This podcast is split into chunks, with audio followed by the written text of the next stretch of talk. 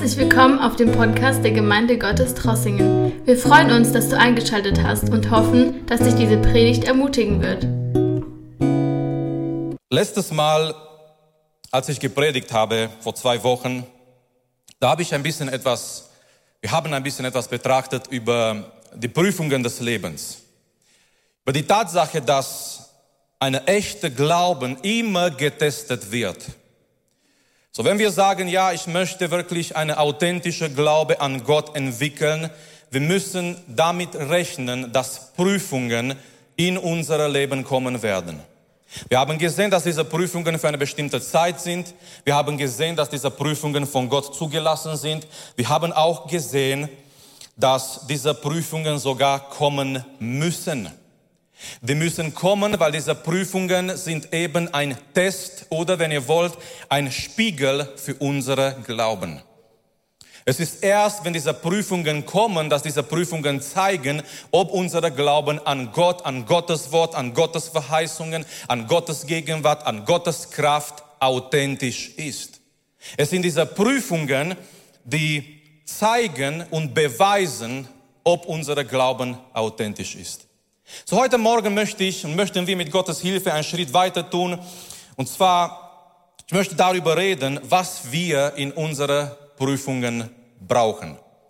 Was wir dringend und unbedingt in unsere Prüfungen brauchen, damit wir wirklich in dieser Prüfungen bestehen und damit unser Glauben sich so entwickelt, wie Gottes Plan und Gottes Wille ist für jede einzelne von uns. Was wir in unsere Prüfungen brauchen. Und wir werden anfangen dieses Mal in Jakobus Kapitel 1 und wir werden, wir werden merken, dass Petrus und Jakobus fast die gleiche Predigt predigen. Habt ihr gemerkt, dass oft Prediger fast die gleiche Predigt predigten, predigen? Und ich meine es nicht, dass eine, eine Predigt klaut von einem anderen und so weiter. Das kann heute passieren mit Internet und so. Ich habe von einem Predigt, äh, Predigt, ähm, Prediger gehört, er ging in eine Gemeinde als Gast und er war ja ziemlich bekannt. Seine Predigten waren im Internet und für seine Überraschung, der Prediger hat seine Predigt aus Internet gepredigt. Und ähm, das war eine komische Situation, ja, das war so interessant. Aber ich meine nicht das, sondern ich meine, äh, oft als Prediger, wir sagen ähnliche Sachen, das ist auch normal. Warum? Erstmal, wir haben die gleiche Bibel. Amen. Und zweitens, es ist der Heilige Geist, der uns führt und inspiriert. Und 1. Petrus Kapitel 1, was wir vor zwei Wochen betrachtet haben, ist so ähnlich mit Jakobus Kapitel 1. Mit das, was Jakobus anfängt in Kapitel 1. Beide sprechen über Prüfungen, über Anfechtungen im Leben. Beide sprechen darüber, dass wir uns sogar in unseren Prüfungen freuen können und freuen müssen. Und doch Jakobus gibt uns danach etwas, was wir wirklich in unseren Prüfungen brauchen, damit unser Glauben auch wächst und stark ist. Und ich möchte anfangen in Vers 2. Ich habe bewusst hier bei der nächsten Folie nur erster Satz geschrieben in Vers 2, weil nehmen wir an, gehen wir davon aus, dass wir nicht wissen, was weiterkommt in Vers 2. So viele davon, die ihre Bibel kennen, die wissen, was kommt nachher in Vers 2. Aber gehen wir davon aus, machen wir eine kleine Übung, dass wir nicht wissen, was nachher kommt in Vers 2. Und Jakobus kommt und sagt, meine Brüder, achtet es für laute Freude. So nehmen wir an, du hast diese Bibelvers noch nie gelesen. Du weißt nicht, von was Jakobus weiter spricht. Was würdest du sagen, dass nachher kommt? Achtet es für laute Freude. Ich würde sagen, Jakobus schreibt jetzt weiter, achtet es für laute Freude, wenn es euch gut geht. Achtet es für laute Freude, wenn ihr gesund seid. Achtet es für laute Freude, wenn ihr Geld habt. Achtet es für laute Freude, ich weiß nicht, wenn etwas Positives da ist, oder? Wann achtest du etwas für laute Freude in dein Leben? Und wir denken so menschlich und wir sagen, ja, wenn wir gesund sind, wenn es uns gut geht, wenn wir beliebt sind in der Gesellschaft, in der Gemeinde und so weiter, wenn es unserer Familie gut geht, wenn wir finanziell gut dastehen und wir sagen, hey, wir, wir achten es für laute Freude, weil es uns gut geht. Aber Jakobus kommt weiter inspiriert durch den Heiligen Geist und er schockiert uns durch das, was er schreibt. Vers 2. Meine Brüder, achtet es für laute Freude, wenn ihr in mancherlei Anfechtungen geratet. Achtet es für laute Freude, wenn ihr in mancherlei, das ist ähnliche Wort wie bei Petrus, verschiedensten Anfechtungen, Prüfungen geratet. Freut euch, sagt, sagt Jakobus. Achtet es, betrachtet es für laute Freude. Nicht nur ein bisschen Freude. Laute Freude, wenn Prüfungen in und über unsere, eure Leben kommen. Und ich möchte weiterlesen, was er sagt hier, Vers 3. Ich möchte den Text lesen, das ist, da ihr, dass ihr wisst, dass die Bewährung eures Glaubens standhaftes Ausharren bewirkt. Das standhafte Ausharren aber soll ein vollkommenes Werk haben, damit ihr vollkommen und vollständig seid und es euch an nichts mangelt. So, diese Freude natürlich, von dem Jakobus hier spricht, kommt nicht automatisch. Wir brauchen etwas in unsere Prüfungen, um eben diese Freude zu haben. Und ich möchte zwei Dinge, zwei Sachen erwähnen aus unserem Text. Wir werden nachher noch weiterlesen, auch ab Vers 5, weil das gehört auch dazu. Zwei Sachen, die wir brauchen in unseren Prüfungen. Natürlich gibt es viel mehr, gibt es viel mehr in Gottes Wort, was wir in unseren Prüfungen brauchen, um diese Prüfungen zu bestehen überhaupt und ähm, stark zu bleiben in dieser Prüfungen. Aber zwei Dinge aus unserer Text möchte ich erwähnen heute Morgen, was ganz, ganz wichtig sind in unseren Anfechtungen. Nummer eins, wir brauchen eine richtige Perspektive. In unseren Prüfungen, wir brauchen eine richtige Perspektive. Perspektive ist ganz, ganz wichtig, ganz wichtig. Zum Beispiel, ne, jemand hat Kopfschmerzen und sagt, oh, das ist so unangenehm. Man kann auch sagen, wenn man Kopfschmerzen hat, hey, ich habe Kopfschmerzen, das bedeutet, ich spüre meinen Kopf und ich habe einen Kopf. Merkt ihr, das ist eine Sache der Perspektive, wie du das betrachtest, oder? Kennt ihr die Geschichte mit David und Goliath? David äh, kommt in dieser, in dieser Tal, wo die Israeliten waren und all die Israeliten, die haben alle eine Perspektive. Die sagen, Goliath ist so groß, wir haben Angst, wir, wir, wir, wir erschrecken, wenn wir Goliath sehen. Und David hat eine andere Perspektive. David denkt, er ist so groß, es ist unmöglich, ihm zu verpassen. Mit meinem Stein, mit meinem Schleuder. Es ist unmöglich, daneben zu schießen. Eine Sache der Perspektive. Du kannst sagen, dieses Problem in meinem Leben ist so groß, ich, ich kann nicht mehr. Oder du kannst sagen, dieses Problem in meinem Leben ist so groß und Gott sei Dank, Gott wird danach noch größer seine Kraft zeigen in mein Leben. Es ist eine Sache der Perspektive. Perspektive ist ganz wichtig und Jakobus zeigt uns in dieser Text, was wir gelesen haben, ein Prozess, damit er uns die richtige Perspektive gibt in unsere Problemen, in unsere Anfechtungen. Jakobus gibt uns hier einen Prozess. Anfechtungen kommen nicht ohne Sinn und ohne Ziel in unser Leben als Kinder Gottes. Ganz wichtig. Ich glaube nicht an Zufall. Ich glaube nicht an Sachen, die Gott unter seine Kontrolle verloren hat und die kommen einfach in unser Leben und äh, Gott weiß nicht, warum die da sind und die sind einfach da, aber wir wissen nicht warum. Nein, sondern Jakobus zeigt uns, die Prüfungen sind Teil von einem Prozess Gottes in unserem Leben. Und Geschwister, wenn wir diesen Prozess anschauen, hier in Kapitel 1, und wenn wir diesen Prozess verstehen, wir werden die richtige oder wenn ihr wollt, die biblische, die göttliche Perspektive haben, sogar in unseren Prüfungen. Und übrigens, ich möchte erwähnen, in jeder Situation gibt es mehrere Perspektiven. Zum Beispiel, es gibt die Perspektive der Menschen. Nehmen wir an, du gerätst in eine Prüfung in dein Leben. Es werden Menschen kommen und die werden sagen, ja, das ist passiert, weil das und das und das. Es ist, es ist immer die Perspektive der Menschen. Dann ist es oft die Perspektive Satans. Satan hat seine Perspektive. Und seine Perspektive laut Gottes Wort ist immer eine Lüge. Er wird kommen und er wird sagen, ja, das, deswegen ist das und das passiert in deinem Leben. Du bist nicht gut genug, du bist nicht heilig genug, Gott hat dich vergessen. Kennt ihr das? Wenn Satan kommt mit seiner Perspektive, es sind oft Gedanken, es ist nicht eine hörbare Stimme, es ist nicht ein Dämon, der auf einmal auf unseren Weg kommt, aber es sind Gedanken, Gedanken, die in unserer Verstand kommen, in unser Herzen kommen, die uns beschäftigen und auf einmal wir denken, weil hier ist Satans Lüge, wir denken, diese Gedanken sind unsere Gedanken und wir wissen nicht mehr, was wir machen sollen. Und er fängt an, uns zu lügen und zu sagen, er gibt uns seine Perspektive und er sagt, ja, Gott hat dich vergessen und du bist hier geraten in dieser Problem, weil du bist nicht gut genug, du hast die Bibel nicht gut gelesen, du bist nicht an dieser Standard, was Gott für dich hat und so weiter. Und viele Christen leiden darunter. Viele Christen denken, was kann ich noch mehr tun, damit Gott mich liebt und damit Gott wirklich gut mit, mit, mit, mir meint. Und ich möchte dir etwas sagen, was dich befreien soll heute Morgen. Gott kann dich nicht mehr lieben, als er dich schon liebt in Jesus Christus. Du kannst nicht noch etwas mehr tun, damit Gott dich liebt. Er liebt dich in Jesus Christus. Und er empfängt dich und er umarmt dich in Jesus Christus.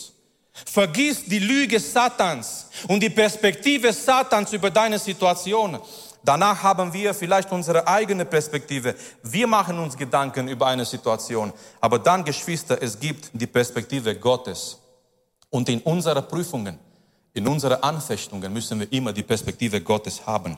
So, wir haben gesagt, Jakobus gibt uns einen Prozess, damit er uns diese Perspektive gibt. Und er sagt hier, in diesem Prozess gibt es mehrere Schritte. Er sagt hier, es fängt an mit Anfechtungen, mit Prüfungen. So Prüfungen kommen in unser Leben. Aber warum kommen die? Nächster Schritt ist, diese Prüfungen führen zu die Bewährung unseres Glaubens. So Prüfungen, diese Prüfungen, die uns nicht gefallen, diese Prüfungen, die wir oft nicht verstehen, diese Prüfungen, von denen Petrus, aber auch Jakobus sagt, die sind unterschiedlich, von verschiedenen Farben, von verschiedenen Arten. Die führen zu einem nächsten Schritt, sagt Jakobus, und zwar die Bewährung unseres Glaubens. Wenn, unsere, wenn die Bewährung unseres Glaubens geschieht, Jakobus sagt hier weiter, Vers 3, da ihr ja wisst, merkt ihr, wir müssen etwas wissen in unseren Prüfungen. Wir müssen etwas verstehen, wenn die Anfechtungen kommen. Was wissen wir? Dass die Bewährung eures Glaubens standhaftes Ausharren bewirkt. So diese, diese Prüfungen kommen, es geschieht die Bewährung unseres Glaubens und diese Bewährung des Glaubens bewirkt standhaftes Ausharren. Andere Übersetzungen Geduld. Frage, wo entwickelt sich Geduld? In Prüfungen in Probleme. Wenn du eine Situation hast in deinem Leben und Gott hat zu dir geredet und du weißt, du wartest auf Gott und auf Gottes Lösung, auf Gottes Eingreifen, wo entwickelt sich Geduld? Genau in solchen Situationen. Wenn es uns gut geht, brauchen wir keine Geduld. Wenn alles perfekt ist in unserem Leben, brauchen wir und werden wir kein Geduld haben. Aber Gott lässt zu und er bringt uns in eine Phase in unserem Leben mit Prüfungen, mit Anfechtungen und wir warten in die Stille und wir warten auf sein Wirken und da entwickelt sich diese, diese kostbare, seltene Perle der Geduld. Ich habe gemerkt in unserer Gesellschaft, man findet kaum Menschen, die wirklich noch geduldig sind. Habt ihr gemerkt? Die Menschen haben keine Geduld mehr. Wir haben fast Food. Und nicht mal da haben wir Geduld. Es muss noch schneller gehen. Beim Ampel fahren wir schon, wenn es dunkelgelb ist, nach Rot. Wir haben kein Geduld mehr. Beim Einkaufen, wenn die Schlange schon zu lange ist, ich habe Leute gesehen, die haben in Stress geraten, die haben schon Zeichen gemacht zu der, zu die Verkäuferin, man sollte eine, eine zweite Kasse öffnen, schnell, schnell, schnell. Es muss alles schnell gehen. Man betrachtet alles nach, nach wie viel, wie schnell das geht und so weiter. Und wir haben nicht mehr als Menschen, als Christen auch diese Eigenschaft von Geduld in unser Leben. Prüfungen führen zur Bewährung des Glaubens und das führt zu Ausharren Geduld. Und Geduld, dieses Wort hier im Original, bedeutet darunter bleiben. Darunter bleiben, unter unter dieser Situation zu bleiben, unter dieser Prüfungen zu bleiben, in Ruhe zu bleiben und auf Gott zu warten und auf Gottes Eingreifen zu warten und auf Gottes Stimme zu warten und auf Gottes Lösung zu warten. Und Jakobus sagt hier weiter, Vers 4, das standhafte Ausharren aber soll ein vollkommenes Werk haben, damit ihr vollkommen und vollständig seid und es euch an nichts mangelt vollkommen sein. Wir müssen uns von dieses Wort nicht erschrecken. Das bedeutet reif zu sein. Nicht perfekt zu sein, perfekt, vollkommen und perfekt werden wir erst im Himmel sein. Amen. Auf dieser Erde werden wir nie vollkommen sein. Aber was Jakobus hier sagt, dieses Wort, dieser, dieser vollständig sein, vollkommen sein, er meint hier damit Reife, also geistliche Reife. So Jakobus sagt, in unseren Prüfungen gibt es ein gewisser Prozess. Die Prüfungen kommen nicht einfach in unser Leben, weil Gott die Kontrolle verloren hat und es sind Situationen da und wir wissen nicht mehr, was wir tun sollen. Nein, es kommen die Prüfungen, unser Glauben wird, wird bewährt, bewährt, wir zeigen, wir, wir merken, unser Glaube ist authentisch, das führt zu Ausharren, zu Geduld. Und umso mehr Prüfungen es kommen, umso mehr Geduld werden wir entwickeln in unserem Leben als Kinder Gottes. Und ich glaube von ganzem Herzen, wenn wir etwas brauchen in dieser Zeit als Gemeinde, als Christen, in dieser Endzeit, wir brauchen Geduld. Wir brauchen, dass wir Geduld haben auf die Warten des Herrn, auf die Erfüllung seiner Verheißungen in unserem Leben. Wir brauchen Geduld, jeder einzelne von uns. Und diese Tatsache führt im Nachhinein, sagt Jakobus, zu geistlicher Reife. Geschwister, diese Perspektive müssen wir und sollen wir haben in unserer Prüfungen, in unsere Anfechtungen. Wir brauchen eine biblische, wenn ihr wollt, eine göttliche Perspektive.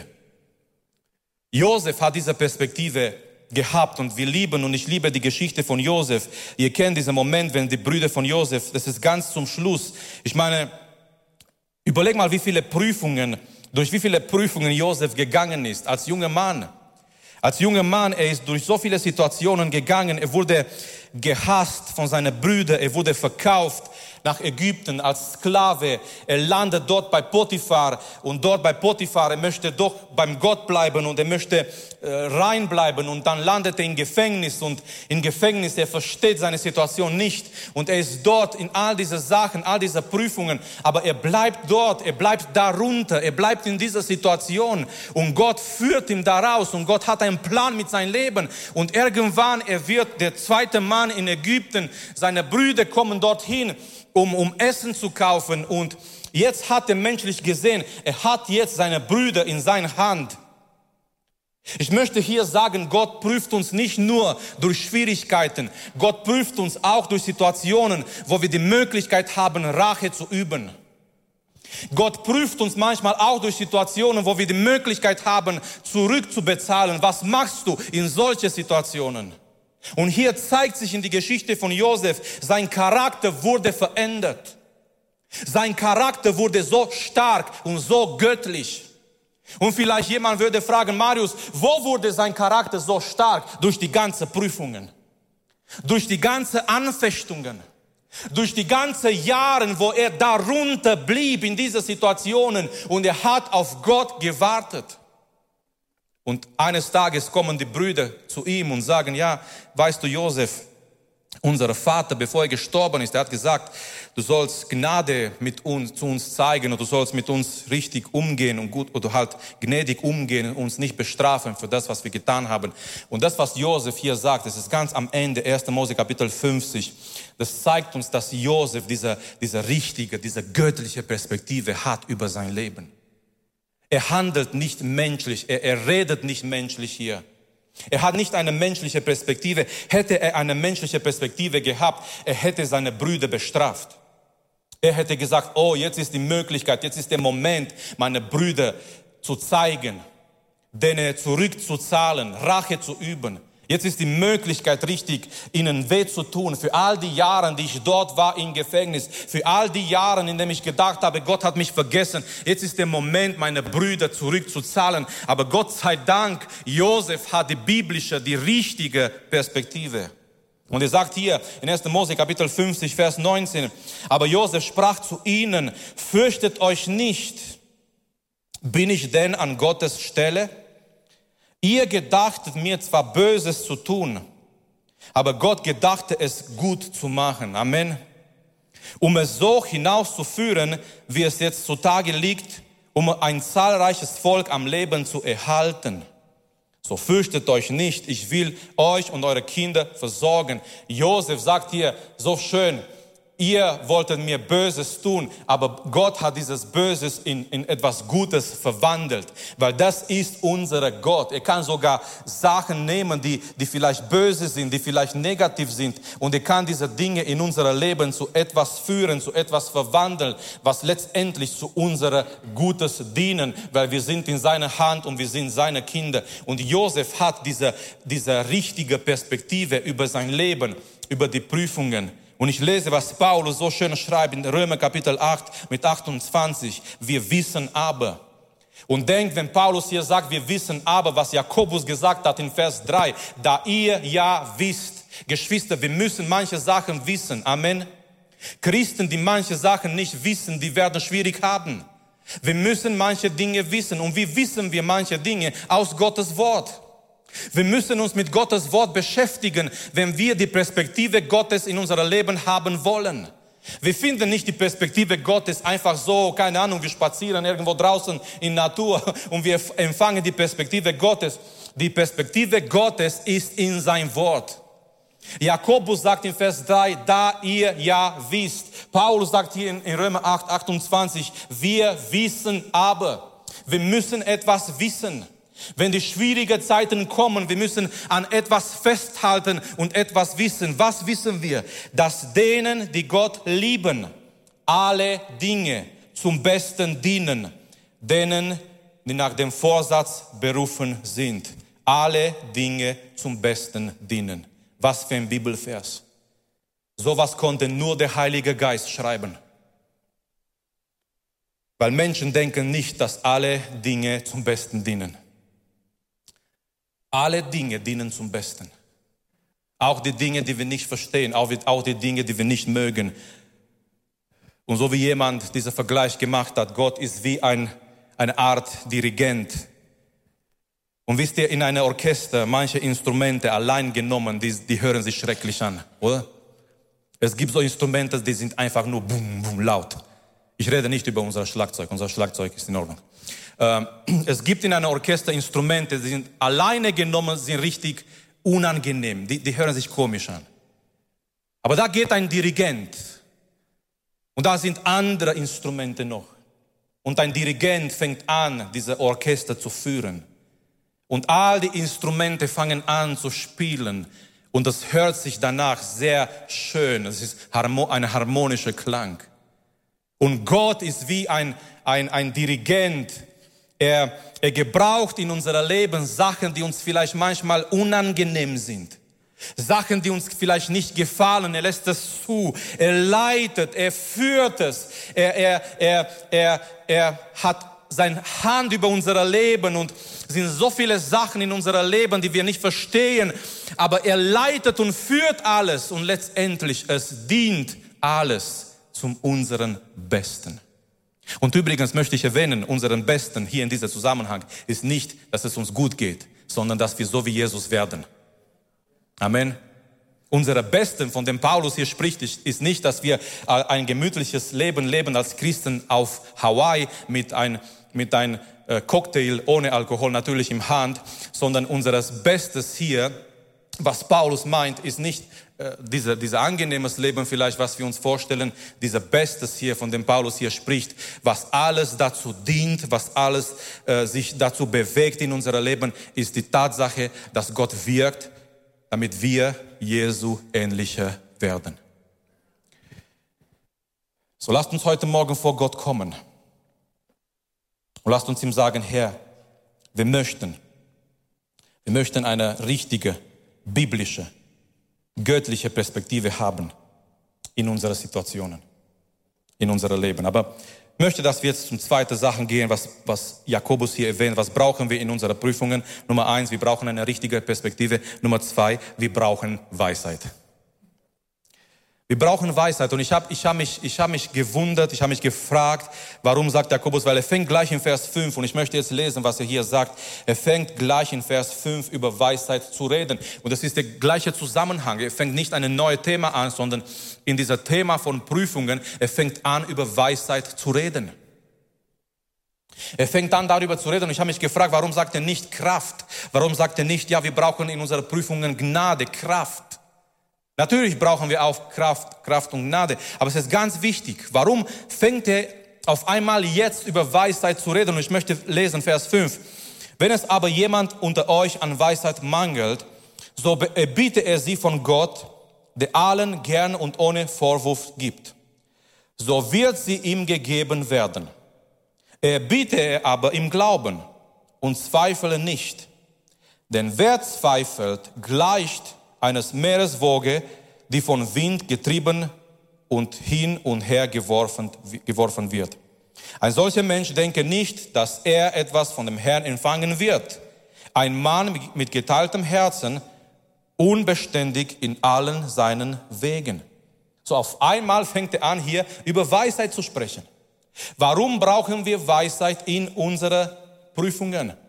Erstmal, wir brauchen Weisheit in unseren Prüfungen, weil es besteht die Möglichkeit, in unseren Prüfungen, in unseren Anfechtungen, wenn wir nicht aufpassen, Fehler zu machen. Es besteht die Möglichkeit, wenn wir kein Geduld haben, wenn wir, wenn wir uns zu schnell erschrecken, wenn wir ähm, eine falsche Perspektive haben in unseren Prüfungen, es besteht die Möglichkeit beziehungsweise den Gefahr, dass wir Fehler machen. Wir brauchen Weisheit in unseren Prüfungen, damit wir das Richtige tun, um eben unsere Glauben, damit unser Glauben wächst. Wir brauchen Weisheit in unseren Prüfungen, um richtig zu handeln in unseren Anfechtungen, damit wir diese Gelegenheit, jede Prüfung laut Gottes Wort, eine Prüfung ist eine Gelegenheit für unsere Glauben zu wachsen. Ist wie ein Schritt, den wir noch weitermachen im Glauben. Und wenn wir diese Prüfung bestehen, wird unser Glauben an Gott auch noch stärker. So, wir brauchen Weisheit, damit wir in unseren Prüfungen diese Gelegenheit, um unseren Glauben zu stärken, nicht verpassen, damit wir keine Fehler tun. Nun, Weisheit ist nicht Intelligenz und nicht etwas, was wir gelesen haben. Es gibt viele Menschen, die sehr intelligent sind, menschlich und viel gelesen haben, aber doch haben sie keine Weisheit. Weisheit ist eine Eigenschaft, eine von Gott gegebene Eigenschaft, das Richtige zu tun und die richtigen Entscheidungen zu treffen in bestimmten Situationen. Wir brauchen diese Weisheit in unseren Prüfungen, um eben richtige Entscheidungen zu treffen, um diese Gelegenheit nicht zu verpassen um diese Gelegenheit nicht zu zerstören, wenn eine Prüfung kommt in unser Leben, dass wir wissen in Weisheit damit gut und richtig umzugehen, eben damit im Nachhinein unser Glauben an Gott noch mehr stärker wird und noch mehr wächst. Und was schön ist in dieser Text, ab Vers 5, Jakobus gibt uns äh, drei schöne, kleine, wichtige Schritte, wie wir Weisheit in unser Leben haben können. Schritt Nummer eins, merke, dass du es brauchst. Und ich möchte diese, diese äh, Satz hier lesen. Wenn es aber jemand unter euch an Weisheit mangelt. Ich möchte etwas sagen. Seitdem wir hier in der Gemeinde für Anliegen für Menschen beten, hier vorne. Ich glaube nicht, ich glaube nicht, dass jemand nach vorne gekommen ist, zu sagen, betet für mich es mangelt mir an Weisheit in mein Leben. Oft denken wir, ach, der, der, der, der Bruder so und so, oh, der braucht Weisheit. Ach, die Schwester, ich kenne eine Schwester, die, ah, die braucht Weisheit, jede Menge. Aber Jakobus sagt hier, wenn es aber jemand unter euch an Weisheit mangelt. Schritt Nummer eins, um Weisheit zu haben, ist, erkenne es, dass du das brauchst. Wann war das letztes Mal? Das ist keine Kritik, das ist eine Ermutigung. Wann war das letztes Mal in der Gemeinde, dass wir gesagt haben, so, wir machen jetzt ein Gebet, wir gehen jetzt in ein Gebet und wir beten, dass Gott uns Weisheit schenkt. Wir beten als Anliege, als Gemeinde, für die ganze Gemeinde, dass Gott uns Weisheit gibt. Ich weiß, klar haben wir immer wieder vielleicht das erwähnt, aber einfach zu sagen als Gemeinde, wir beten dafür. Oder dass jemand sagt, es, es mangelt an Weisheit in mein Leben. Ich merke, ich brauche diese Weisheit, diese, diese Einsicht Gottes in mein Leben, um weiterzukommen, um richtige Entscheidungen zu treffen. Also Schritt Nummer eins, um Weisheit zu haben, ist, merke es, dass du, dass du das brauchst. Schritt Nummer zwei, erbiete von Gott. Erbiete von Gott. Wo finden wir Weisheit? Nicht in der Schule, nicht in die Bücher, nicht unbedingt äh, in irgendwelche menschliche Quellen. Diese Weisheit finden wir in die erster Linie bei Gott. Und er sagt hier im Vers 5, so erbiete er sie von Gott. Wenn jemand Weisheit braucht, ganz einfach, sagt Jakobus, er soll es vom Herrn, von Gott erbitten. Er soll zum Gott gehen im Gebet und beten und sagen, Herr, gib mir, schenk mir Weisheit. Und Jakobus gibt uns hier danach eine sehr schöne Beschreibung von Gott. Den allen gern und ohne Vorwurf gibt. Halleluja. Hier sollen wir an dieser Stelle ein, ein lauter Amen sagen. Unser Gott ist ein Gott, der gerne gibt, Geschwister. Er hält das nicht zurück, er ist nicht, er ist nicht geizig, er ist nicht irgendwie, ja, äh, komm, komm alleine zurecht, jetzt habe ich dich gerettet, du bist auf dem Weg zum Himmel, schau mal, dass du zurechtkommst. Ich habe schon genug für dich getan, ich habe meinen Sohn für dich gegeben, schau mal jetzt, dass du zurechtkommst, dass du eines Tages mit Ach und Krach in den Himmel kommst. Nein, unser Gott gibt uns gern, was wir brauchen um für ihn zu leben, um in den Himmel zu kommen, um weiterzukommen, wenn wir keine Ressourcen mehr haben. Gott ist mit offenen Händen da und er sagt hier, er gibt uns gern und ohne Vorwurf. Und liebe die Geschichte im Alten Testament. Gerade die Woche habe ich mit jemandem darüber geredet. Ein junger Mann, der wurde König. Der Nachfolger von David. Und Salomo, er, er wird König, er ist ziemlich jung. Er hat so viele Aufgaben, so ein großes Volk. Ja, der Vater, sein Vater hat die Kämpfe, die Kriege Israels gekämpft. Aber jetzt ist Salomo da, er muss den Tempel bauen, er hat so viele Aufgaben und die Bibel sagt uns, in einer Nacht, in einem Traum, Gott erscheint zu Salomo. Und Gott gibt ihm eine der erstaunlichen Angebote in der ganzen Bibel. Das war übrigens auch eine Prüfung, denke ich. Gott sagt Salomo, er biete, was du möchtest und ich werde dir geben. Ich glaube, das war auch eine Prüfung für Salomo. Wo ist dein Herz, Salomo? An was ist dein Herz geklebt? Stell dir vor, Gott kommt zu dir und sagt, er biete, was du möchtest und ich werde dir geben und du weißt ganz genau, dass Gott allmächtig ist. Was wäre dein Gebet? Wow. Wir können uns nur vorstellen, was wir gesagt hätten. Die Kinder vielleicht, dass die Schule abgeschafft wird und keine Ahnung was. Manche Kinder, nicht alle. Manche würden sagen, noch mehr Schule, aber gut, für die müssen wir beten. Ähm, was ich sagen möchte ist, Salomo hat diese Möglichkeit da, er biete, was du möchtest und ich werde dir geben. Und Salomo denkt nach. Und Salomo sagt, er bietet keine materiellen Dinge. Als König, als neuer König hätte er gesagt, Herr, ich möchte eine große Armee haben. Herr, ich möchte Schätze haben. Herr, ich möchte reich werden. Ich möchte berühmt werden und, und, und, und, und. Er sagt, Herr, ich brauche Weisheit. Diese Aufgabe ist zu groß für mich.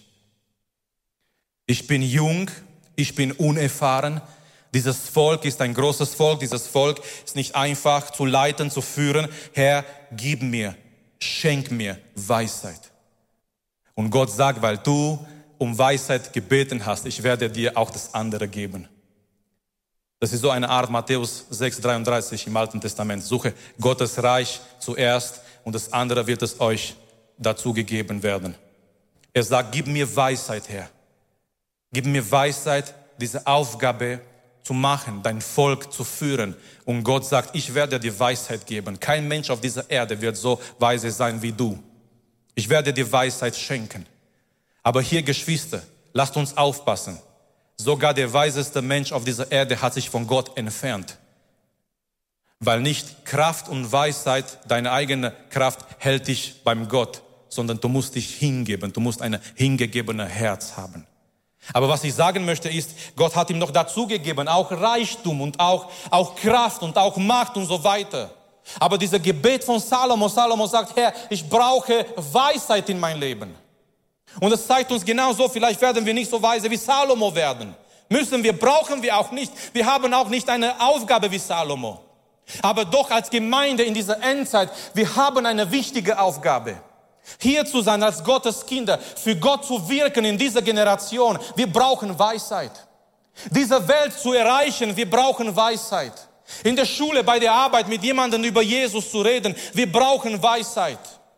Das Evangelium von, von, die, von die Kirche, von die Gemeinde draußen zu bringen auf die Straße. Wir brauchen Gottes Weisheit, mit Menschen umzugehen, die vielleicht nicht leicht sind, mit denen umzugehen. Wir brauchen Gottes Weisheit. So Schritt Nummer zwei. Erbitte es von Gott. Und dann Schritt Nummer, Nummer drei. Glaube daran, dass Gott dir Weisheit schenkt. Amen. Glaube daran. Und übrigens, dieser Bibelvers hier ist nicht nur für Weisheit, sondern für jede Situation in unserem Leben. Vers 6. Er bitte er aber im Glauben und zweifle nicht. Denn wer zweifelt, gleicht einer Meereswoge, die von Wind getrieben und hin und her geworfen wird. Ein solcher Mensch denke nicht, dass er etwas vom Herrn empfangen wird. Ein Mann mit geteiltem Herz, unbeständig in allen seinen Wegen. Jakobus sagt, verlange biete nach Weisheit, aber mach es im Glauben, mit Glauben. Glaube, dass Gott dir Weisheit schenkt. Wenn du heute Morgen betest, glaube, dass Gott dir Weisheit gibt. Sei nicht ein Mensch mit Zweifel in sein Herz. Jakobus sagt klipp und klar, so ein Mensch mit, mit Zweifel in sein Herz, der soll nicht denken, dass er etwas von Gott empfängt. Er ist wie ein Meereswoge, getrieben hin und her. Und diese Wellen diese, diese Welle des Meeres, die werden, einmal sind sie hoch, einmal runter, von, von Wind bewegt, be, die sind bewegt hin und her. Mit anderen Worten, es ist, es ist keine Beständigkeit, keine Stabilität da. Wenn man geistlich so ist, hin und her getrieben zwischen Zweifel und andere Sachen und andere Gedanken, es ist keine richtige geistliche Beständigkeit, Stabilität da. Glaube, sagt Jakobus, dass Gott dir heute, wenn du heute Weisheit brauchst, als, oh, und, und, und wenn jemand Weisheit braucht, die junge Generation, ich, ich will nicht wissen, dass die junge Generation keine Ahnung haben und so weiter, aber die junge Generation, die brauchen Weisheit, weil die stehen vor wichtigen Entscheidungen. Und wenn du hier bist heute Morgen als junger Mann, Gott möchte dich nicht im Stich lassen. Er möchte dich nicht alleine lassen. Er gibt dir gerne heute, er schenkt dir gerne heute Weisheit. Wenn du heute Morgen als junger Mann, als junge Frau vor wichtigen Entscheidungen im Leben stehst und du weißt nicht mehr weiter und du denkst, Herr, was soll ich tun mit meinem Leben? Herr, ist das richtig? Ist das nicht richtig? Führe mich, leite mich. Gott ist da und er möchte dir Weisheit schenken. Aber glaube es von ganz, ganzem Herzen, dass er dir Weisheit gibt heute Morgen. Was brauchen wir in unseren Prüfungen? Wir brauchen eine biblische, eine richtige Perspektive. Wenn wir die Prüfungen anschauen, wir sollen die göttliche Perspektive haben über unser Leben. Und wir brauchen Weisheit. Wir brauchen Weisheit, um die richtigen Entscheidungen zu treffen, um in die richtige, korrekte Richtung zu gehen mit, mit dem Herrn, mit Gott, um das Richtige zu tun. Das ist nicht immer einfach, aber da brauchen wir diese Weisheit Gottes. Ich möchte fragen, bist du bereit für die Prüfungen deines Lebens? Bist du bereit für das, was kommen wird? Das ist dieser Geheimnis des Lebens. Wir wissen nicht, was kommen wird. Die Bibel sagt uns so klar, äh, wer weiß, was, was den morgigen Tag bringt. Wir sind heute hier in die Gemeinde, so ein schöner Tag, auch vom Wetter her, auch draußen. Gott sei Dank dafür. Und wir sind heute hier und wir genießen diesen Tag, wir sind hier in Gottes Gegenwart. Aber wer weiß, was morgen kommt? Wer weiß, was diese Woche kommt? Wer weiß, was für Prüfungen, für Anfechtungen kommen werden? Betrachte es für laute Freude. Habt ihr schon mal in Bibel so Bibelverse gefunden, wo ihr gedacht habt, oh, wer hat es geschrieben? Betrachte es für laute Freude. Und wir würden, wenn Gott gesagt hätte, ich schreibe das erste Satz und du schreibst weiter, wir hätten gesagt, betrachte es für laute Freude wenn ihr gesund seid, Geschwister, wenn es euch gut geht, wenn die Gemeinde voll ist, wenn der Gottesdienst wunderbar war, wenn das und das und das und das. Aber Jakobus sagt, nein, betrachtet es für laute Freude, wenn ihr geratet in verschiedene Anfechtungen. Warum? Weil es gibt einen Prozess. Und dieser Prozess zum Schluss bringt in unser Leben Geduld und geistliche Reife. Und dann diese Weisheit, diese Weisheit Gottes, die wir brauchen in jeder Situation. Bist du bereit, für die Prüfungen, die kommen werden. Ich möchte, dass die Sänger nach vorne kommen. und dass wir jetzt eine Zeit haben im Gebet.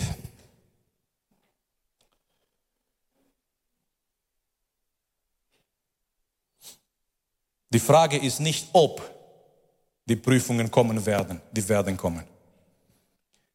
Die werden kommen und wir haben auch gesehen und darüber geredet, die müssen kommen. Wenn wir die Bibel anschauen, und eigentlich könnten wir da vielleicht so eine Bibelstunde machen über Jahre hinaus. Mit biblischen Persönlichkeiten, die getestet wurden. Deswegen sage ich über Jahre hinaus. Weil jeder Mann, jede Frau Gottes wurde getestet durch Prüfungen. Wir finden in Gottes Wort keine einzige Person, die wirklich an Gott geglaubt hat und hat ein komplett angenehmes Leben bis in Gottes Reich. Ohne Probleme, ohne Prüfungen, ohne Schwierigkeiten, nur auf Wolken. Es war alles nur rosa. Es war alles wunderbar. Menschen, die an Gott geglaubt haben, die haben mit Gott gewandelt und dann auf einmal sind sie schön gekommen in Gottes Reich, war alles wunderbar, die haben nichts gemerkt, nichts gespürt. Im Gegenteil. Im Gegenteil. Wir finden Menschen, denen es gut ging. Und ab dem Moment, als sie sich für Gott entschieden haben, kamen Prüfungen, kamen Angriffe, kamen Sachen in ihr Leben. Es wurde heute aus Jeremia gelesen. Was für ein Prophet, was für ein Prediger. Wir hätten schon längst vielleicht aufgegeben, wir hätten schon längst gesagt, ich mache das nicht mehr mit. Zu, zu weissagen, zu predigen und deine Botschaft ist nicht ernst genommen. Er hat gelitten. Er hat geweint. Er wird auch genannt von den Theologen der weinende Prophet. Er hat geweint für den Staat, die wollten nicht glauben. Prüfungen und Anfechtungen. Es war nicht ein Spaziergang, sein Leben mit Gott. Und die Bibel berichtet davon in Hebräerbrief, in Kapitel 11, in zweiter Teil. In erster Teil lesen wir über die Helden des Glaubens. Aber im zweiten Teil, es gibt eine Art, eine andere Art von Helden des Glaubens, die gestorben sind, die getötet wurden, die nicht Wunder erlebt haben wie die anderen vielleicht im ersten Teil, die durch Situationen gegangen sind. Und die Bibel sagt uns, diese Welt war nicht würdig auf diese Menschen. Aber die waren auch Helden des Glaubens. Weil ein Held des Glaubens ist nicht, ist nicht nur die Wunder und Taten Gottes zu erleben hier und jetzt. Ein Held des Glaubens ist bei Gott zu bleiben, trotz aller Prüfungen des Lebens. Ein Held des Glaubens bedeutet, treu zu bleiben, egal was kommt, in Prüfungen und in Anfechtungen. So lasst uns gemeinsam aufstehen.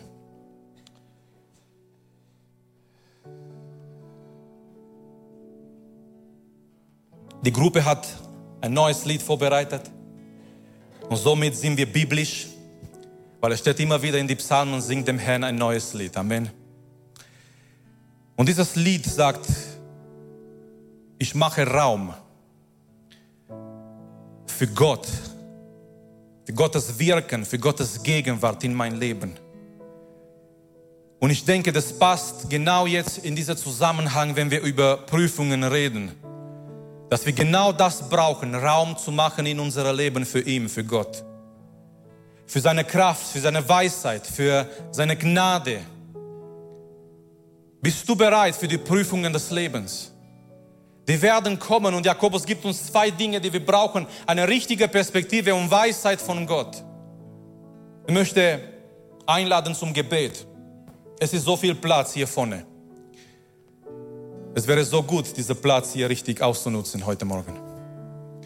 Ich möchte dich einladen, wenn du, wenn du Gebet brauchst, wenn du in Prüfungen bist, gerade jetzt, wenn du in verschiedenen Anfe Anfechtungen dich befindest und du, du brauchst die Perspektive Gottes. Du brauchst Gottes Reden in dein Leben, du brauchst Weisheit. Ich möchte dich einladen, hier nach vorne zu kommen. Du darfst hinknien und die Ältesten werden kommen mit den Ältesten, die da sind. Wir werden uns verteilen und wir werden füreinander beten. Wir werden füreinander beten. Wenn du hier bist und du erlebst gerade Prüfungen, Anfechtungen, Situationen, die du nicht verstehst, die du nicht kontrollieren kannst. Du kannst diese Situation nicht verändern. Allein Gott kann diese Situation verändern. Du kannst nicht etwas tun dagegen. Du kannst, egal äh, wie viele du äh, schlafst, schlaflose äh, Nächte hast, in dem du nicht schläfst, egal wie viele Nächte hast, in dem du dir Gedanken machst, das ändert nichts in dein Leben. Du kannst diese Situation nicht verändern. Egal wie viel du, die, du dir Gedanken machst, es geschieht keine Veränderung, weil Gott alleine kann etwas tun, kann, kann etwas verändern. Sind vielleicht Prüfungen, Anfechtungen, in dem du dich auf einmal befindest und du brauchst Gottes Hilfe, du brauchst Gottes Perspektive, du brauchst Gottes Weisheit. Du brauchst diese Geduld zu entwickeln und auf Gott zu vertrauen. Und wenn du Gebet brauchst, die Sänger werden anfangen zu singen, diese, diese neu, dieses schönes Lied, in dem wir alles vor Gott bringen, in dem wir alles Gott hingeben, in dem wir Raum machen für ihn, für seinen Geist, für seine Gegenwart, auch für seine Weisheit heute Morgen. Und wie gesagt, ich möchte dich einladen, du darfst hier nach vorne kommen, dich hinknien. Und wir werden dann eine Zeit haben, in der wir füreinander beten. Lasst uns vor Gott kommen, lasst uns ihm suchen im Gebet. Lasst uns vor ihm stehen und lasst uns wissen, auch wenn wir nicht Situationen kontrollieren können, er ist in Kontrolle. Er hat alles in seiner Hand, er hat die Kontrolle. Er hat dein Leben, deine Familie, deine Situation, dein Schmerz in seiner Hand. Er weiß ganz genau, was du durchmachst. Er hat eine Zeit und einen Moment, wenn er kommen wird mit seiner Antwort, mit seiner Lösung. Ihn und für dein Leben. Vater im Himmel, wir kommen vor deinem Thron heute Morgen her. Herr, wir brauchen dich heute Morgen, wir suchen dich heute Morgen, Herr. Oh Herr, wir sind hier in deiner Gegenwart. Verschiedene Menschen, verschiedene Geschwister. Wir sind in Prüfungen, vielleicht in Anfechtungen, in Situationen, die wir nicht kontrollieren können. Aber doch wollen wir wissen, doch wollen wir nicht vergessen, du hast die komplette Kontrolle über jede Sekunde unseres Lebens. Du bist Gott und du bist souverän. Du bist der allmächtige Gott über unser Leben und wir bringen alles vor deinem Thron her. Wir bringen alles vor dir heute Morgen, Jesus. Auch die Prüfungen, in denen wir sind. Die Anfechtungen, in denen wir uns befinden, Herr. Die Situationen, Herr, in denen wir vielleicht sogar Schmerz erfahren. Wir bringen alles vor deinem Thron der Gnade, Herr. Und wir bieten heute Morgen, gib uns deine Perspektive, Herr. Wir wollen nicht die Lüge Satans glauben. Wir wollen nicht nur eine menschliche Perspektive haben, die begrenzt ist, sondern wir beten heute Morgen, Herr, schenk uns deine Perspektive, Vater, in jeder Situation, Herr in jeder Prüfung, in der wir sind, Vater. Mach uns bereit, Herr. Du kennst, was diese Woche bringen kann, Herr. Du kennst, was diese Woche bringen wird für jede einzelne von uns. Ich bete heute Morgen, mach uns bereit für die Prüfungen, die kommen werden, dass wir nicht versagen, Herr. Dass wir nicht zu schwach sind, Herr. Dass wir nicht aufgeben in unsere Glauben, sondern dass wir standhaftig bleiben, Herr, dass wir stark bleiben in dir, in unserem Glauben, in dein Wort, in deine Verheißungen, Herr. Mach uns stark heute Morgen, gib uns Weisheit, Herr. Ich brauche Weisheit, Herr. Wir brauchen Weisheit heute Morgen als Gemeinde, auch für die kommende Zeit, Herr, auch Entscheidungen zu treffen, Jesus, die richtigen Schritte zu tun, Herr. Und wir beten heute Morgen, Herr, so wie Salomo damals und ohne zu zweifeln, Herr, wir beten heute Morgen, gib uns Weisheit, Herr. Gib uns ein verständiges Herz, der dein Wort versteht, der dein, dein Plan versteht heute Morgen, Herr. Halleluja, Vater, wir beten heute Morgen. Schenk uns deine Perspektive, Herr. Lass, dass wir durch dein Wort schauen. Lass, dass wir wissen, es gibt keinen Zufall, es gibt keinen Unfall in unserem Leben, sondern du bist da und du leitest und du führst unser Leben. Sogar die Dinge, die uns unangenehm sind, Herr. Sogar die Sachen, die wir nicht verstehen, Herr. Aber du hast einen Plan, Herr. Und du verstehst und du weißt alles, Herr wir danken dir dafür und wir beten dich an heute Morgen, Herr. Und wir heben dein Name, Herr, über jede Situation und wir wollen Raum machen, Herr, in unsere Herzen für deine Gegenwart, für deinen Geist, Herr. Wir wollen alles ablegen, Herr. Wir wollen alles vor deinem Thron bringen, Herr, dass du Raum hast zu wirken in uns, in unser Leben als Gemeinde, Herr. Halleluja, wir beten dich an, Herr beten dich an. Es ist die Möglichkeit zu kommen, wenn jemand Gebet braucht. Möchte die Älteste auch einladen, dass wir kommen, dass wir für Geschwister, füreinander beten heute Morgen, dass wir Gott erleben, dass wir Gott suchen. Halleluja, Vater, wir beten. Danke, dass du unsere Predigt angehört hast. Wenn dich die Botschaft angesprochen hat, dann teile sie gerne mit deinen Freunden und Bekannten, dass auch sie diese Predigt hören können. Wir wünschen dir Gottes Segen.